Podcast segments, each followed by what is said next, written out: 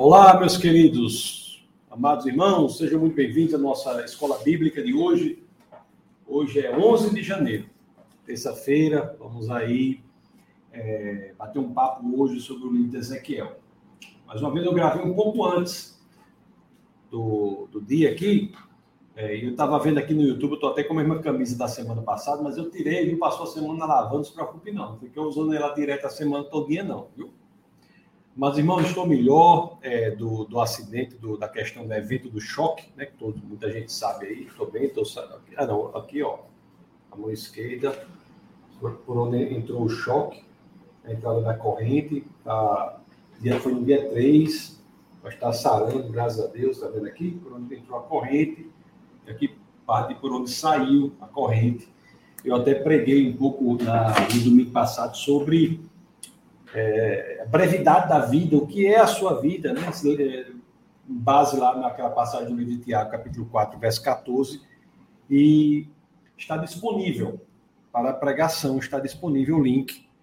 Eu vou até colocar o link aqui na descrição desse vídeo, excepcionalmente, para você da pregação do domingo passado, para que você, assim querendo, possa ver sobre a brevidade da vida e como devemos nos posicionar diante de tudo isso. Hoje nós vamos falar sobre uma passagem muito relevante lá do livro de Ezequiel ainda, uma passagem muito relevante.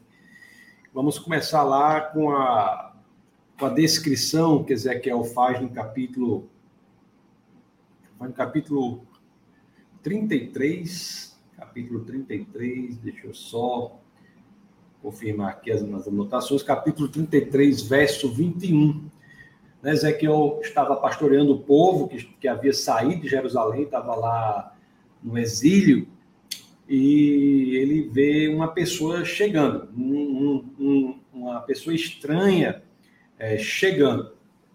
Fazia aí já um bom tempo que Ezequiel estava ali, o, os 12 anos que estava no exílio já, ele e mais umas, uns 10 mil pessoas, 10 mil homens e mulheres do, do povo de Deus estavam no exílio, tinham sido tomados né, no, para o cativeiro.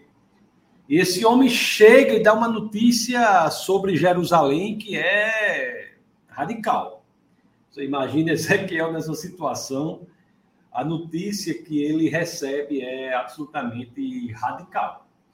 Abra aí as escrituras do livro de Ezequiel, vamos ler o livro, é, o capítulo 33, verso 21. Deixa eu compartilhar com vocês aqui.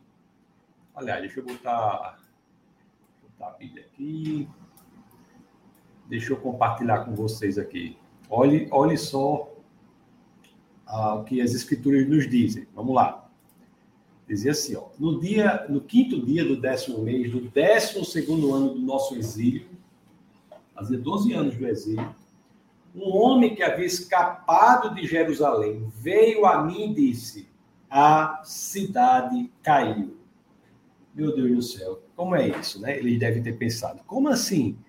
Jerusalém caiu, a cidade em que Deus pôs o seu nome, a cidade em que Deus habitava, a cidade caiu. Como isso é possível? Jerusalém caiu, a cidade caiu ele deve ter ficado, o Ezequiel, o profeta, absolutamente estupefato né, diante dessa, dessa notícia. O povo deve ter ficado impressionado, impressionado. Jerusalém era a cidade de Deus e a notícia que ele tinha agora é que havia caído. É interessante que aquele povo acostumado com as canções do rei Davi, que diziam que enalteciam Jerusalém, lá no capítulo 46, Salmos 46, enalteciam Jerusalém. Deus estava com a cidade, e a notícia agora é que a cidade tinha caído.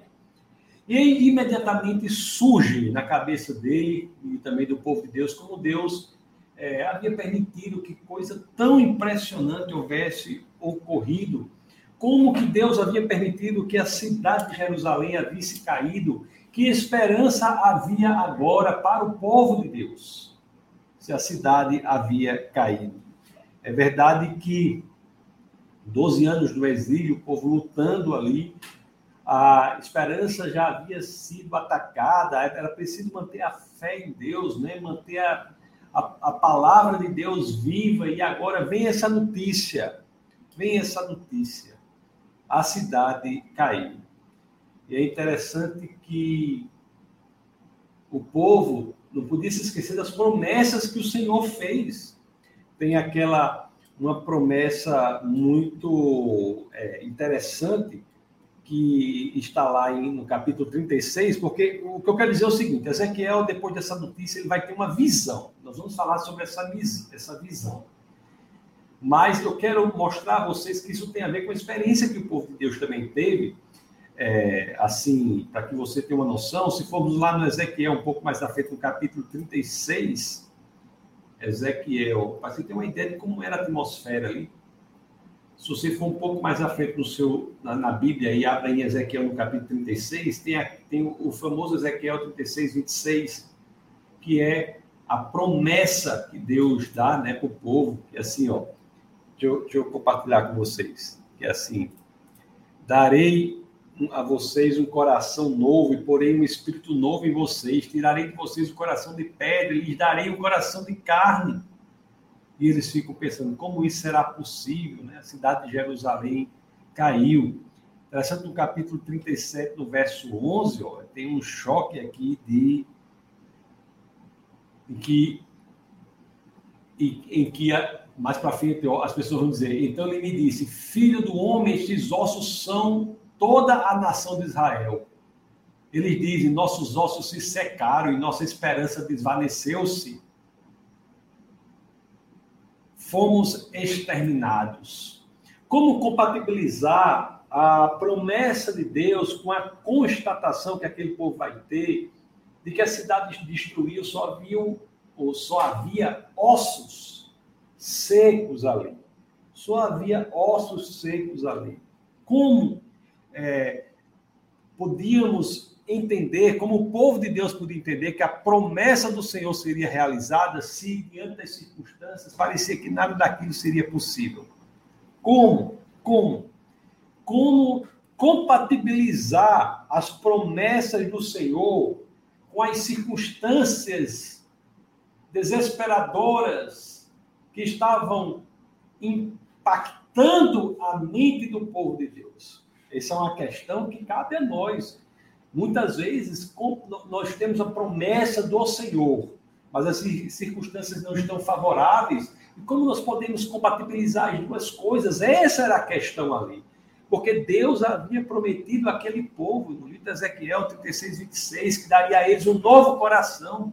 Não foi isso que nós lemos, Ezequiel é, 36, capítulo é, 26? Abra de novo aí, o famoso Ezequiel 36, 26. Essa era a promessa do Senhor que eles conheciam. Que eles conheciam. Ezequiel 36, é, 26. Essa era a promessa. Darei a vocês, mais uma vez, compartilhando com vocês, darei a vocês um coração novo e porém um espírito novo em vocês. Tirarei de vocês o coração de pedra, lhes darei o coração de carne e continua, né? Porém, o meu espírito em vocês os levarei a agirem segundo os meus decretos e obedecerem fielmente as minhas leis. Mas a informação que eles tinham agora daquele homem que chegou a Ezequiel é que a cidade havia caído e mais à frente saberiam que ali só havia ossos secos naquela cidade. Foi o que nós vimos em 37:11 e eu repito aqui para vocês, para ficar bem claro isso no 37,11. Então, o 36,26 é a promessa, e vamos dizer, o 37,11 é, o, é a circunstância, são as circunstâncias. Como compatibilizar isso? Se o Senhor lhe faz uma promessa e você olha para um lado, olha para o outro, só vê desesperança, você tem que saber agir de uma determinada forma. E o de Ezequiel nos ensina como isso deve ser feito. Quando as coisas não parecem casar, circunstância e promessa do Senhor, nós temos uma situação aqui que é exatamente esta, e vamos ver como é que foi a reação do povo de Deus.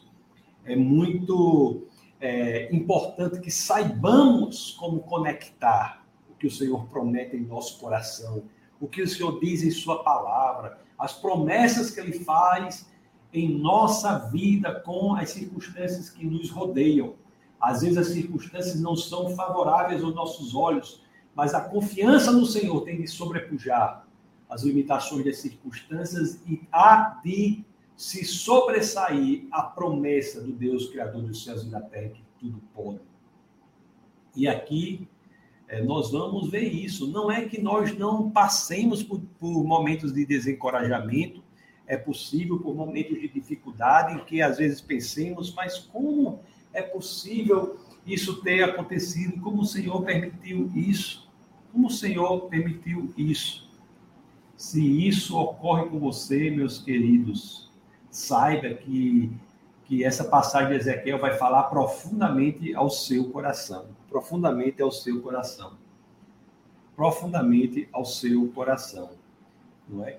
Se você, às vezes, tem promessa do Senhor e não sabe como elas irão acontecer, porque as circunstâncias parecem indicar o contrário, preste atenção no que ocorre aqui. Ele teve uma. Deus, é, nessa situação, deu uma visão a Ezequiel. E é com base nessa visão que aprenderemos o que devemos fazer. Essa visão, para entendermos essa visão, vamos ao capítulo 37, né, no qual nós estamos aqui, vamos lá para o verso primeiro, 37 no verso primeiro. Vamos ver o que as escrituras dizem aqui. Falar sobre o vale dos ossos secos.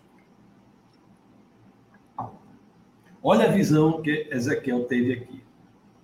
A mão do Senhor estava sobre mim, e por seu espírito ele me levou a um vale cheio de ossos. A um vale cheio de ossos.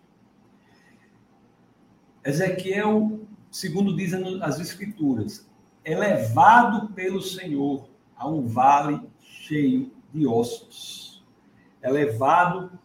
Um, um vale cheio de ossos é um cemitério a céu aberto, em que só há ossos secos, desconectados entre si.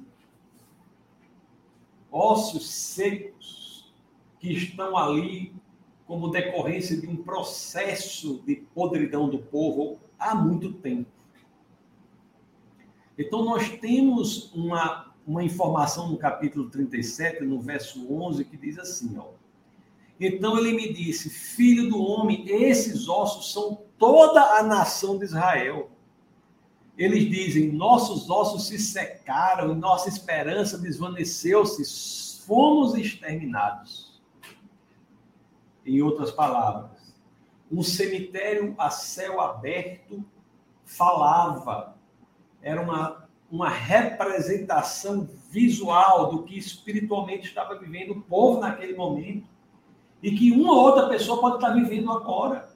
Como se sua saúde espiritual estivesse absolutamente destruída e não mais passasse do que ossos secos expostos ao céu aberto. O, voltemos ao, início aqui do 37, vamos ler o verso 2. Olha o que as escrituras dizem. Ele me levou de um lado para outro e pude ver que era enorme o número de ossos no vale e que os ossos estavam muito secos, muito secos. Então era uma situação terrível que Ezequiel estava vendo ali. O Senhor levou ele para ter esse entendimento, desse entendimento. E você veja que cada vez que Deus mostrava a ele os ossos secos, eles como dissesse assim, tenha percepção do quão difícil é a circunstância. A realidade é difícil, sim. Tenha essa percepção. Ezequiel não é não é chamado a negar a realidade. Muita gente acha que o exercício do cristianismo começa pela negação da realidade. Como se você quebrou a perna e dissesse assim: não diga que está com a perna pega, não diga que está com a perna quebrada. Você está gripado, diga assim, não diga que está gripado. Se uma pessoa é chamada de, a fazer assim, é chamada a uma loucura, a uma desconexão da realidade. Não. A fé não opera pela desconexão da realidade. A fé opera agindo sobre a realidade que é compreendida efetivamente pela pessoa. Então, nós temos aqui uma situação impressionante em que Deus mostra a Ezequiel como está a situação dele. Como está a situação do povo de Deus? Que os ossos estão secos, verdadeiramente secos. Diz aqui, ó. me levou de um lado para outro e pude ver que era enorme o número de ossos no vale. Não só era, era enorme o número, mas os ossos estavam muito secos. Não estavam apenas secos, estavam muito secos. A, a, a circunstância era muito terrível. Então, o primeiro aprendizado, quando isso ocorrer, você tem a dimensão real do problema. Não é diminuindo o problema que você o superará, mas é entendendo que o seu Deus é maior. Ezequiel, aliás, ao ver, e isso é que nós somos chamados também, quando nós vemos que o problema é grande, isso aumenta em nós a percepção de que nós não conseguiremos por nós mesmos resolvermos o problema nós temos o entendimento imediatamente de que é preciso que haja uma intervenção de Deus. Uma intervenção de Deus. Eu mesmo, quando tive o choque aí, como vocês sabem, 35 segundos, 35 segundos, exposto à corrente elétrica, tive parada cardíaca, no momento eu tive a percepção do que era um choque, e vi, eu não posso fazer nada, não consegui me mexer. Então entreguei minha vida ao Senhor. Porque eu sabia que era Deus ali que tinha que agir poderosamente, da forma que conviesse a ele, que ele entendesse que devesse agir. Então, isso daí é o entendimento que nós aprendemos nas Escrituras, e Ezequiel está nos ensinando aqui. O livro de Ezequiel, quando mostra que, quando Deus mostra a ele as dificuldades, os ossos sim estão secos, não só secos, estão muito secos. Então Ezequiel deve ter pensado: não há nada que possa fazer. Aí é preciso a intervenção de Deus. E aí, uma vez, alguém disse assim: Nós somos chamados. Disse que isso. Alguém disse assim: Isso é uma maneira boa de começar o ministério. O que ele quer dizer com isso? Quer dizer que nós temos um plano de Deus para nós realizarmos aqui na terra. Mas este plano é maior do que nós podemos fazer com nossos próprios braços. Então, o entendimento de que a tarefa a ser realizada é maior. A tarefa a ser realizada para superar as circunstâncias. A sua tarefa a ser realizada para propagar ou, ou promover, divulgar a palavra do Senhor no ambiente hostil é maior do que você pode fazer com seus braços. O que Deus quer de você é maior do que você pode fazer por você mesmo. E isso faz com que você entenda que é preciso a intervenção do Senhor. É na posição de dependência de Deus que o milagre acontece. Assim como no vale de ossos secos, você imagine ser chamado para ministrar num ambiente em que há só a morte espiritual. Só a morte espiritual. De que adianta você ser um grande orador em um cemitério? De que adianta? Deus vai mostrar que o poder que está por trás não é da sua habilidade, mas provém do próprio Senhor. E isso começa mostrando a Ezequiel que os ossos secos são uma circunstância que ele, Ezequiel, com as próprias forças, não conseguirá mudar. Não conseguirá mudar. Não conseguirá mudar. Isso é isso é algo belíssimo. Deus chama você para o impossível. Deus coloca você em situações cuja solução é impossível para a sua própria força, sua habilidade, sua inteligência. Por mais inteligente, hábil e forte que você seja, você não conseguirá mudar a circunstância. Você terá que, naquele momento, entender que somente a circunstância será alterada diante da intervenção sobrenatural daquele que criou os céus e a terra, da intervenção do Senhor. Amados irmãos, é importante que entendamos isso, que nós não somos nada sem Deus, mas somos tudo com Deus. É importante que entendamos que aquilo que, nós, que nos é proposto não vai à frente sem Deus porque nós não temos a capacidade de fazê-lo. É importante que entendamos que o que nos é proposto é maior, as circunstâncias são mais difíceis do que podemos superar. Os obstáculos são maiores do que podemos superar. As pressões são infinitamente maiores do que podemos aguentar. Mas passamos por tudo isso com vitória quando entendemos que somente na intervenção do Senhor, é que conseguimos levar adiante aquilo que nos é proposto. Aquilo que nos é proposto. Isso é isso é de uma beleza incrível. Isso é de uma beleza incrível. E Deus vai, continuando aqui o capítulo 37, daqui a pouco vamos ler o verso 3, né? Terceiro. Deus vai exatamente mostrar a, a, a Daniel uma pergunta que vai levá-lo a esse entendimento. E essa, olhe só, diante da circunstância de ossos muito secos, olha a pergunta que Deus faz para Ezequiel. Deixa eu compartilhar aqui com vocês. Olha a pergunta que Deus faz para Ezequiel. Ele me perguntou: Filho do homem, esses ossos poderão tornar a viver? Filho do homem, essas circunstâncias podem ser transformadas. Você acredita que esses ossos secos podem voltar a viver? A viver? Você acredita nisso? Você acredita? A resposta de Ezequiel é uma grande lição para nós. A resposta dele é: Senhor, não há impossível perante tu. Tu o sabes. A tua soberania é absoluta. Tu sabes. Tu sabes. Não é a secura exacerbada dos ossos que impossibilitará de me dizer que eles podem voltar a viver, mas sim a tua vontade, que seja qual for, ela não encontra limites nas circunstâncias. E nós, muitas vezes, como podemos nos amedrontar sabendo que Deus está no negócio? Se Deus está verdadeiramente naquele propósito, não há circunstância grande demais que não possa ser superada. Não porque nós conseguimos superá-la, mas porque o Senhor é maior do que qualquer problema. E você olha aqui o verso, o verso, a resposta dele no verso 3. Eu respondi: Ó oh, soberano Senhor, tu o sabes Tu o sabes. Que resposta belíssima. Que ensinamento. Na realidade, na realidade, o que pode ou não pode acontecer no mundo não encontra limites no que eu acho ou não acho. Encontra limites na vontade do Senhor. Na vontade do Senhor.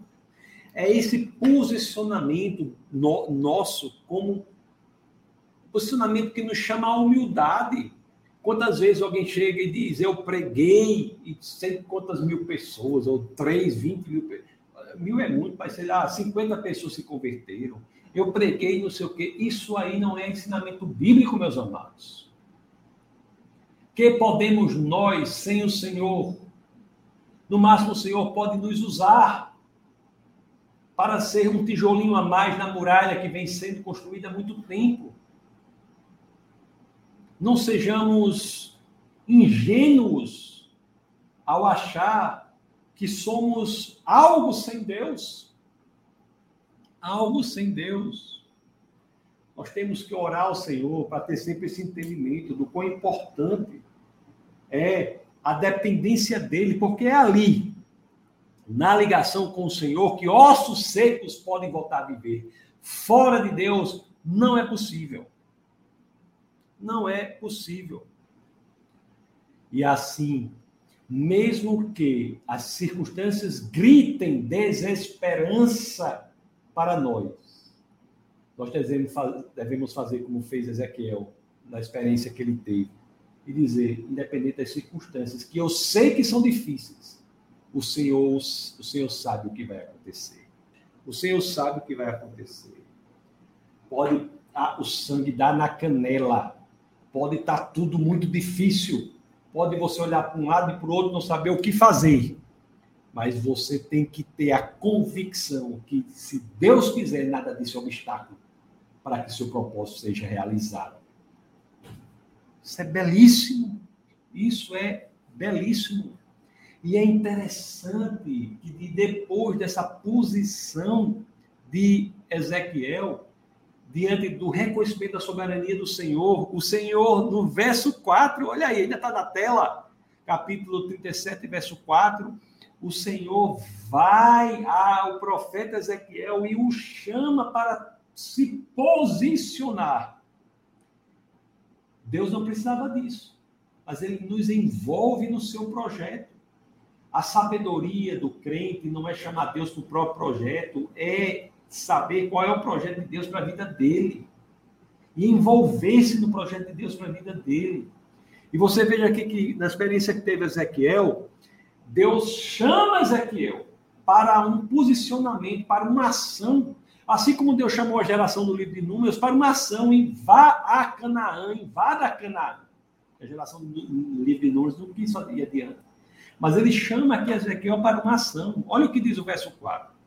Então ele me disse: profetize a esses ossos e diga-lhes, ossos secos, ouçam a palavra do Senhor. Você imagina, você faria isso se Deus lhe pedisse? Vamos fazer literalmente. Se Deus chegasse para você e dissesse assim: vá ao cemitério e profetize para os túmulos. Profetize. Você faria isso? Você faria isso? Ou você diria, não, Senhor, o Senhor é, o Senhor é soberano, o Senhor pode fazer tudo sem a minha participação. Qual é a nossa posição quando Deus nos chama a fazer algo? Quando Deus coloca algo, algo em nosso coração, nós nos esquivamos, nós usamos o conceito de soberania de Deus para não nos envolvermos no projeto dele para a nossa vida? O Senhor é soberano, não precisa de mim, é isso que é feito. Isso não é cristianismo. Deus nos usa como instrumentos da sua vontade aqui na terra. Eu já falo, estou quase falando todo, toda vez que eu vou falar, eu digo isso. Se não fosse isso, nós seríamos imediatamente arrebatados após a conversão. Aceito Jesus, era arrebatado aos céus, mas não, nós continuamos aqui. Por quê? Porque Deus quer nos usar como instrumentos de sua obra aqui na terra. Não use a desculpa de que Deus é todo-poderoso, que Deus sabe todas as coisas, que Deus é soberano, que Deus é aquilo, aquilo, outro, para não fazer aquilo que Deus quer que você faça. Não use isso. Não use isso. Não é? Aqui, Deus diz para Ezequiel: vá e faça algo que sua mente vai dizer que é um absurdo. Pregue. Diga-lhes: ossos secos, Ouçam a palavra do Senhor. O que é isso? Está dizendo, pregue para os ossos secos.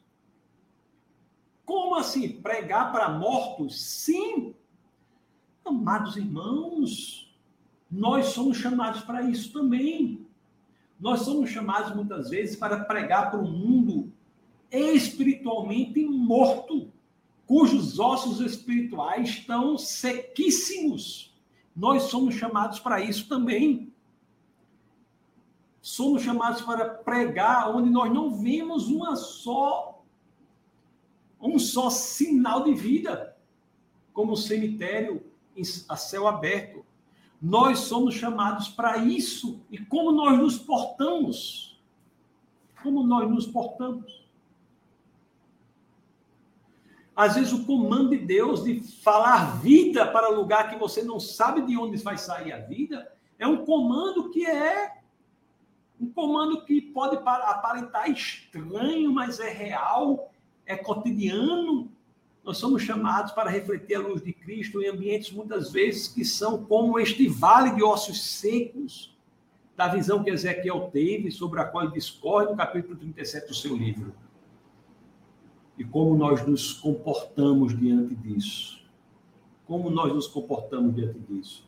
Se você fosse chamado para pregar em um cemitério a céu aberto, ou um cemitério qualquer, onde só há mortos, você faria o quê?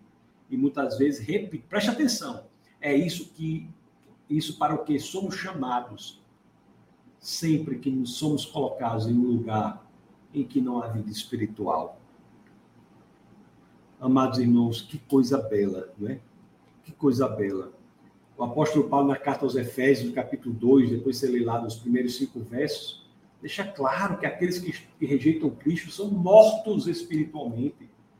Um grupo de pessoas que rejeitam Cristo é um vale de ossos secos espirituais. E se somos chamados para refletir a palavra do Senhor ali, para pregar a palavra do Senhor, para fazê-los ouvir a palavra do Senhor, se somos chamados para isso, nós não podemos negligenciar. E essa é a grande visão aqui. Ah, compartilhar a fé em Cristo, compartilhar a palavra do Senhor tem algo especial. Tem algo especial. Tem algo especial que nós não podemos negligenciar. Nós não podemos achar que compartilhar a palavra do Senhor é como compartilhar qualquer conceito. Porque compartilhar a palavra do Senhor é, conforme a visão de Ezequiel e as escrituras de modo geral, levar aquele que ouve a uma situação de vulnerabilidade para a interferência de Deus. Vendo-se Deus, porque Deus quer assim, quer que nós nos envolvamos, nos envolvamos a glória de Cristo, o poder transformador da mensagem do Evangelho, deve ser feito para lugar em que você não vê vida. E Ezequiel pode ser que tenha ficado assim, né? Tenha ficado assim, rapaz, como é que eu vou fazer isso? E interessante aqui que nós vamos ver o vamos ver aqui os versos outros, os versos posteriores diz assim, ó. Assim diz o soberano Senhor a esses ossos: farei um espírito entrar em vocês e vocês terão vida. Manda Ezequiel fazer com que ouçam a palavra do Senhor, e aí Deus, o soberano, é, diz aos ossos: farei um espírito entrar em vocês e vocês terão vida. Que milagre maravilhoso, né? Que milagre maravilhoso. E olha o que passa a acontecer depois que a palavra e o Espírito estão juntos. É o que nós dizemos no Defesa da Fé. Nós acreditamos, a igreja, a igreja de Defesa da Fé é construída sobre dois pilares: o crescimento na, na compreensão, no entendimento da palavra de Deus, e outro pilar é o crescimento em intimidade com o Espírito de Deus. A palavra de Deus é pregada para ossos secos e e, e, e o Espírito de Deus é o que sopra vida para aqueles ossos diante da pregação. E olhe, olhe como as coisas são belas quando essas duas coisas se juntam. Diz aqui, ó.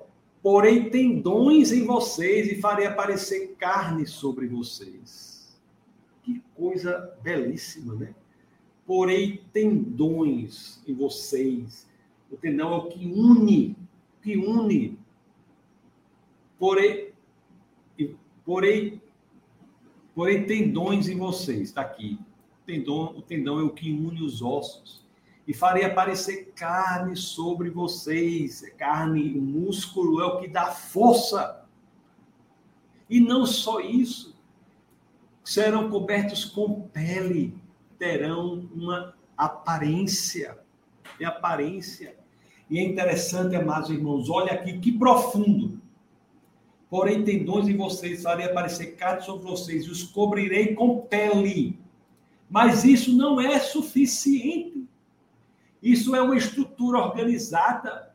Isso é como Adão que foi construído antes do sopro. Mas Deus vai adiante. Isso não é há igrejas que são como Adão antes do sopro. São igrejas que podem até ser organizadas, mas não têm vida. Para ter vida, é preciso o sopro, é preciso o espírito. E espírito em hebraico é ruar que tem é um, é, uma, é, um, é um termo onomatopeico, ou, se você preferir, onomatopaico. É um termo cujo som descreve o movimento do vento do espírito, ruar, ruar. Então, olha o que as escrituras dizem. Porém, um espírito em vocês e vocês terão vida. Há muitas igrejas que estão daqui, só estão daqui até aqui, não, os corpos, como o corpo de Adão, antes de Deus soprar a vida nele, estava daqui até aqui, era organizado, mas não tinha vida. Uma igreja pode ser organizada e não ter vida, mas a igreja tem que ser o corpo de Cristo, tem que ser organizado e tem de ter o espírito para ter vida. Que ensinamento profundo. Que ensinamento profundo. E aí, Ezequiel teve essa revelação incrível, porque quando isso ocorre, ele, que diante das circunstâncias não sabia o que fazer, mas confiou no Senhor, diz aqui: quando Deus age, então vocês saberão que eu sou o Senhor. Meus amados irmãos, é isso. É isso. Não é? É isso. Assim, repetindo meu exemplo de novo, geralmente eu faço isso, mas faz pouco tempo. Quando tive é, a parada cardíaca, né, há uma semana, passei quase dois minutos. Só Deus era capaz de colocar a vida ali novamente. Só Deus era capaz de colocar a vida ali novamente. E diante de tudo o que ocorreu, 35 segundos expostos à corrente elétrica, diante de tudo o que ocorreu, quem viu, inclusive foi até filmado né, pela câmera de segurança, se quiser, o, está disponível esse vídeo. Quem viu só pode dizer, então todos estão sabendo que ali foi o Senhor. Só Deus é capaz disso. Só Deus não há medicina no mundo que seja capaz de ressuscitar um morto. Só o Senhor. Só o Senhor. E olhe aqui que coisa maravilhosa. O verso 10, o verso 9, 37, 9, diz assim: deixa eu colocar meus óculos aqui que eu estou cego. É, diz assim: ó, a seguir, ele me disse: profetize ao Espírito, profetize, filho do homem, diga-lhe: assim diz o soberano, o Senhor. Venha desde os quatro ventos, ó Espírito, e sopre dentro desses mortos, para que viva. Sopre dentro desses mortos, para que viva. E assim agiu o Senhor a gente é chamado para profetizou para as circunstâncias, profetize para o Senhor, profetize para o Espírito de Deus. E aquilo ali foi uma das coisas mais bonitas que nós temos nas Escrituras. É quando Deus sopra vida no corpo morto. Houve em Adão, lá em Gênesis 2, 2 7, houve em Adão. Foi ali em Gênesis 2, 7, no sopro da vida, que aquele organismo estruturado com tendões, carne, pele e ossos, estruturado, se tornou vivo. É quando o Espírito desce em Pentecostes que aquela organização de cristãos se torna uma igreja viva. Pentecostes é a certidão de nascimento da igreja de Deus. Por quê? Porque é ali que ela se torna viva. Isso deve ser com tudo, amados irmãos, com tudo. E Ezequiel, diante disso, começa a orar ao Senhor. E o sopro da vida, ruar, que é vento sopro, é, uma, é um som do vento e do sopro, ruar, que é espírito em hebraico, entra no corpo e o corpo se torna vivo. Amados irmãos, isso é belíssimo. Olha o que o verso 10 nos diz: profetize conforme a ordem recebida, e o espírito entrou neles eles receberam vida e se puseram de pé. E não só se puseram de pé, se transformaram num exército enorme. Um exército enorme. Nós não podemos subestimar o poder daquele que criou os céus e a terra, subestimar o poder do Criador do universo. Nós não podemos subestimar o que Deus pode fazer quando profetizamos na vida das pessoas de acordo com a palavra de Deus, e profetizamos para o Espírito. Nós não podemos subestimar. Porque muitas vezes a nossa mente diz: não faça isso que não há como acontecer. Mas que não há como acontecer é o requisito necessário para a ação de Deus. Deus não age pelo que há como acontecer. Deus age diante do que não há como acontecer. O impossível é a especialidade do Senhor. E aqui nós temos isso. Nós temos isso. Imagina a transformação ocorrendo, aqueles ossos secos se unindo, se transformando numa coisa belíssima. Não era só um grupo de pessoas, mas um exército, um exército. Amados irmãos, Ezequiel é levado às circunstâncias. Os ossos estão muito secos. O cemitério a céu aberto. Desconectados os ossos. Nada poderia ser feito. A ele é pedido que profetize aos ossos secos. Ele não vê com a mente como aquilo pode ser solucionar o problema. Mas ele profetiza, profetiza o Espírito e o agir sobrenatural não é dele, é de Deus. Esta é a nossa vida. Se orar por cura de uma pessoa, não é o seu poder, não é o poder da sua oração, a boniteza da sua oração, a sofisticação, a eloquência, não é a qualidade do vernáculo da sua oração que fará com que a realidade seja transformada, não é o poder do Senhor. É o poder do Senhor que fará com que o mundo seja transformado. Amados irmãos, isso é uma grande mensagem das Escrituras para nós. Uma grande mensagem das Escrituras para nós. Então, mesmo que sejamos chamados para lugares escuros, lugares difíceis, lugares onde há mortos, não achemos que não podemos transformar. Não achemos. Bom, nós temos essa grande mensagem, essa grande mensagem que eu quero deixar para vocês. E eu acho que isso é transformador. Isso é transformador. E é interessante que só um detalhezinho para encerrar, hoje estou tentando fazer as, as escolas mais curtas, mas só um detalhezinho para encerrar. Quando quando isso tudo ocorre, Jerusalém é destruída. E o povo está 12 anos no exílio, né, lá no, no rio Quebor. Eles devem pensar, por que, por que, que eu estou fazendo aqui? Você notou que o fato do povo estar ali fez com que o povo fosse poupado da destruição que houve em Jerusalém? Se o povo tivesse em Jerusalém, seria aniquilado a linhagem do Senhor estava garantida, a linhagem de Jesus de Nazaré, o Deus vivo que encarnou entre nós, estava garantida. Então, às vezes, quando achamos que estamos em uma situação e não entendemos, Deus tem um plano por trás. Tem um plano por trás. E isso também é muito importante. É, se você estiver numa situação que você acha que está lidando com ossos secos, ou se você sentir a si próprio dessa forma, saiba que não é a circunstância que dá a palavra final, mas quem dá a palavra final é o Senhor. É o Deus Criador dos céus e da terra que pode transformar tudo.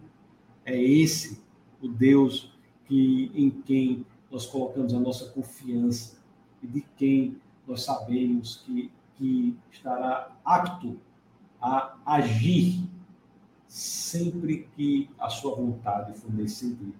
Deus é capaz de transformar a realidade. Ok, meus amados irmãos, isso aí é o que eu queria falar com vocês, né? E, e é, são palavras de grande encorajamento. Nós não podemos desprezar essa passagem aqui de Ezequiel. É uma passagem muito bonita. Há muito que pode ser falado sobre isso mas eu queria que hoje, nesse momento, nós focássemos sobre o que foi dito aqui. Leia, releia, releia o capítulo 37 Ezequiel dessa perspectiva e veja como ali é mostrado o quão poderoso é o Senhor. E se nós entendemos isso e colocarmos uma posição de sermos instrumento na mão dele, nós teremos um ministério, uma capacidade de execução do propósito de Deus na nossa vida aqui na Terra muito superior a tudo que imaginamos. Não porque é isso ou aquilo, mas porque teremos a tranquilidade de saber que sem Deus nós não somos nada. Sem Deus nós não somos absolutamente nada, mas com Ele nós transformamos realidades. Que Deus abençoe você poderosamente. Que eu oro para que o Espírito de Deus, o Espírito de Deus, encoraje a sua alma, o seu espírito, lhe encoraje para que você leve adiante o propósito de Deus para a sua vida, sabendo que não é de você que vem a força, mas é dele, do Deus que criou tudo que existe a partir do nada. E para ele, um, um vale de ossos secos, nada representa diante de seu poder. Apenas faça aquilo que Deus pediu para você fazer. Propague a palavra do Senhor, profetize a palavra do Senhor e busque intimidade com o Espírito de Deus. Faça com que você seja um canal de ação do Espírito de Deus na vida das outras pessoas. E o impossível será realizado. Então, Deus abençoe você poderosamente. Depois você pode colocar os comentários depois no vídeo aqui do YouTube, que eu vou lê-los e eventualmente respondê-los. Deus abençoe poderosamente. E nunca se esqueça, aqui no Defesa da Fé é proibido não pensar. Se você não, não assinou, o, não se inscreveu no Instagram Defesa da Fé, inscreva aí, arroba Defesa da Fé, e o meu Instagram é arroba Tasso de Cu. O canal de vídeos nosso aqui é defesafé.tv. Então Deus abençoe poderosamente, um abraço. Essa foi uma produção do Ministério Internacional Defesa da Fé, um ministério comprometido em amar as pessoas, abraçar a verdade e glorificar a Deus. Para saber mais sobre o que fazemos, acesse defesadafé.org.